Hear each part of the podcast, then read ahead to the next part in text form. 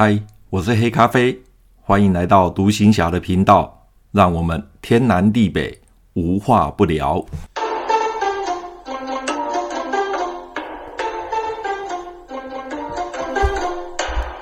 最近因为乌克兰跟俄罗斯的战争哦，在台湾也引起了另外一个话题，就是呃，要不要恢复兵役哦？从现在的四个月恢复到以前的啊一年或两年，这段期间哈，恢复兵役的问题吵得沸沸扬扬的。那么在我们那个年代，大家大概都是除了预官是一年十个月。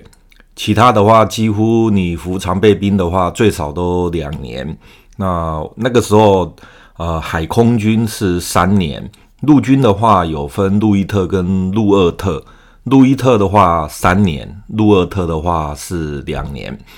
那我在炮兵学校受训，前面上一集我有讲到，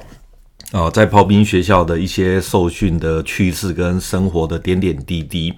那今天呢，我们就接续哦，在炮兵学校的尾哦，接近尾声，就是快要结训的时候，呃，我有两个呃蛮有趣的呃生活体验。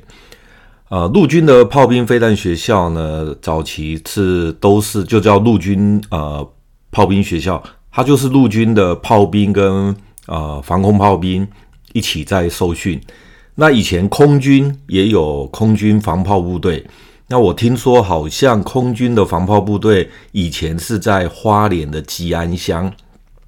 后来不知道哪一年开始，呃，空军的防炮部队哦，防炮学校跟陆军的炮兵学校就合并了。那合并并不是军种合在一起，而是说两个不同军种的炮兵学校呢，就合在一起，在同一个学校受训。那我记得那个时候，呃，在呃台南永康的时候，那花莲吉安的防空炮兵学校就关掉，然后就并到就并到那个陆军炮兵学校。那个时候，我们的校长是陆军的，他是中将。那下面有两个副校长，那两个副校长是少将，一个是陆军，一个是空军的。呃的副校长，所以在炮兵学校受训的时候，除了我们啊陆军穿草绿服的炮兵的同学之外，我们也会看到一部分啊穿着空军蓝色的衣服啊，他就是啊空军的防炮部队。那在呃炮兵学校受训的时候，我们学的火炮啊几乎都是陆军的野战炮兵的火炮，从最小的炮兵，最小的炮一零五榴弹炮，然后再来就是一五五的呃榴弹炮，然后一五五的加农炮，再来就是八英寸的牵引炮，还有八英寸的自走炮，以及一五五的榴弹自走炮。啊，我们大概就学这么多。呃，在很短的时间内要学这么多火炮，其实课业是蛮重的。那我记得快要结训的时候，因为为了要让我们也体验啊、体验一下空军的防炮部队，所以那个时候在结训的前两个礼拜吧，我们就去上呃空军的呃三五快炮加天兵雷达，因为三五快炮跟天兵雷达它是一组的，所以我记得那时候我们就去上那个呃空军的三五快炮，那。我觉得很很有趣的是，天兵雷达竟然里面有冷气哦！当时候在炮兵学校受训的时候，台南的天气非常的炎热，所以大家都抢着要去啊、呃、上天兵雷达，因为有分两组，一组是呃三五快炮组，另外一组是负责上天兵雷达。那上完之后，两组再对调，结果后面就是自由练习的时候。结果同学都跑到天兵雷达去，可是天兵雷达车哈，它的那个雷达只有只能里面可只能坐两个人，那雷达罩盖盖起来，然后把冷气打开哦，所以在里面哦一一方面在野外上课还有冷气吹，这个是在我们陆军是完全想象不到的，所以空军真的是算是少爷兵，真的是命很好啊。那天兵雷达。哦，蛮有趣的。我们也就在那边玩那个天兵雷达，怎么去呃找寻目标锁定。那接下来就是发生一件事很有趣的事，就是因为在台南永康的上空根本没有什么飞行飞行器。那我们在那边玩天兵雷达的时候，因为天空没有飞行器，所以我们也没办法锁定。那唯一哦、有呃飞机从上面飞过去的，就是在旁边哦、在过去那边有台南的机场，也就是空军基地。那他那个时候空军的在下午的时候，空军的飞机战斗机起飞的时候会飞过炮兵学校的上空。那我记得那个时候我们几个同学就诶突然看到那个天兵雷达的那个荧幕上，操控荧幕上竟然有呃光点出现，然后我们把雷达罩打开来往外伸头一看，诶果然是呃空军的战斗机从上空飞过。等他们绕了一圈再飞过去的时候，我们就用天兵雷达去锁定它，然后呃先去追瞄，然后再锁定。结果发生发生一件事情，就是我记得那个时候有两架的战斗机从呃炮兵学校上空飞过去，那我们就用那个天兵雷达把它锁定。结果没没没多久，那两架战斗机以以最快的速度赶快脱离。然后我们那时候也搞不清楚啊，因为也没想到，只是想说好玩。然后因为又在上课嘛，所以就用天兵雷达去锁战斗机。结果第二轮飞机又过来，我们再去锁。结果没多久，教官就跑来了。教官就说：“各位同学，你们刚刚谁用天兵雷达去锁战斗机的？”结果我们就只好承认说，我们有有用天兵雷达去锁战斗机。所以教官特别。告诉我们，请你们不要去锁战斗机，因为刚刚空军作战司令部打电话来，他说他们的战斗机从台南机场起飞，飞到台南的某个地方的时候，发现那个啊、呃、飞行员在在飞行的时候，座舱罩里面的警报器大响，就是他的飞机被锁定了。那飞行员就觉得很奇怪。他明明是就是在台湾本岛，怎么会被锁定呢？又不是在海峡啊、中线，或者是被老共的那个雷达锁定。他明明就是在台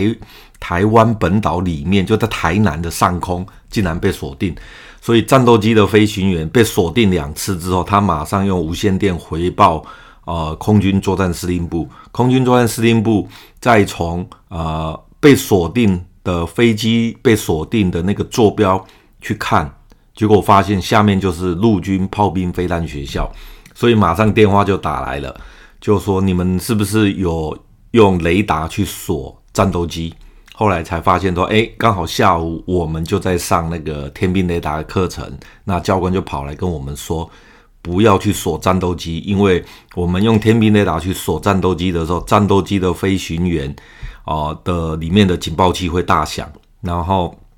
会造成他们很大的心理压力，所以教教官也严禁我们不可以去锁，呃，锁锁上面的飞机，可以这样操控玩，但是不可以去锁飞机。好、哦，这也是我在呃炮兵学校的时候发生的一些呃趣事。那我记得在最后最后呃结训的那一个礼拜，那我们又上了一个上铁皮，就是呃。陆军的那个车辆啊，还有火炮哦，如何上铁皮？虽然我在马祖外岛服役啊、呃，没有上铁皮这个这这这这个情形哦。一般来讲，上铁皮都是在呃台湾的本岛，那从驻地把火炮跟车辆直接拉到呃浊水溪的南北两岸。我印象中，好像炮兵的基地就是在。浊水溪、彰化浊水溪的两岸，哦，那各北岸有两个炮兵的基地，南岸也有两个炮兵的基地。那个时候在台湾本岛才会有上铁皮这种呃这种呃情形。那在外岛的话是根本没有上铁皮这个课，但是上学习上铁皮也是蛮有趣的。怎么把呃轮车哦卡车开到那个铁皮上面，月台铁皮上面。然后呢，再如何去绑它，把轮子绑好，然后用枕木，哦，用脚棍把那个整个轮胎固定了。所以其实上我在炮兵学校那一段时间，其实上课很紧凑，但是真的是有学到很多东西。那这些东西呢，就是以后在社会上有时候哦、会运用到。特别我印象中，在炮兵学校也有学车辆工程啊，虽然那个时候。其实对对机械的东西不是很很熟悉，但是学了一些车辆工程，什么叫差速器，什么是刹车，什么是呃引擎哦，大还有底盘哦，那个时候有稍微学到一些，所以后来呃出了社会，自己有车买车的时候，就会有这样的经验，特别是换轮胎，我的换轮胎是在炮兵学校学的。啊，因为以前那个时候在教我们怎么换那个卡车的轮胎啊，那个军用卡车的轮胎。事实上，呃，锁螺丝的时候对角锁什么的，这个其实在我后来，呃，车子轿车在路上抛锚被呃轮胎那个气被被戳到钉子泄气的时候，换备胎的时候，那怎么用千钉千斤顶去顶那个？哦，车子让他把轮胎换下来，然后怎么锁螺丝、对角锁？其实这个在炮兵学校，就是因为我在炮兵学校学车辆工程，怎么去啊换轮胎？那实实际上到社会上真的是有呃有用到，所以那个年代在部队其实学到蛮多东西的。虽然当时感觉好像没什么用处，但是。后来出了社会，诶，的确在军中学到的一些东西，也的确哦，在社会上哦有用到。所以现在服兵役只有四个月，说实话，四个月你扣掉哦新训，新训的话，你还要扣掉休假、例假日，然后再扣掉什么什么什么一些补休的，真正能学到的东西真的非常的少。所以四个月的兵役，说实话，你顶多就是学一些基本动作，呃，基本教练、立正、稍息啊。我看连枪都摸得不是很熟的，哦，所以恢复兵役在某个角度来讲，我是觉得应该是要的。但是这个时候，你如果讲恢复兵役的话，大概会引起年轻人的公愤。毕竟像我们已经不用当兵了，对，当兵对我来讲已经是很久远的事。但是对年轻人来讲的话，呃，叫他再去当个一年兵、两年兵的话，我看以目前的年轻人大概会疯掉。所以这也是一个呃时代的的怎么讲啊？呃，过去时代的时空背景所造成啊，呃，我们在那个年代的男生要当兵，那现在因为缓和了，所以就呃兵役就减少了。那再加上最近又因为乌克兰跟俄罗斯打仗，又让台湾想起说，呃，老公会不会打台湾？所以又开始在讨论说，是不是要恢复兵役的问题。所以整个，呃，你会发现哈，不管任何事物，就像一个钟摆一样，一下子摆到左边，一下子摆到右边。哦，那以前觉得。当兵是一个是一个义务什么的，哎，后来又不用当兵，那现在呢又说要恢复当兵，所以历史就是一直在演变，哦，那就像钟摆一样摆来摆去的，哦，一下子左边，一下子右边这样子。好，那不管怎么样，反正呢，当兵对我来讲已经是久远的事情了，我也不可能再回去当兵，哦，我也不可能再回去当兵了，所以现在只能在啊。呃 pockets 的来回忆一下以前当兵的一些趣事。好，今天就谈到这边，拜拜。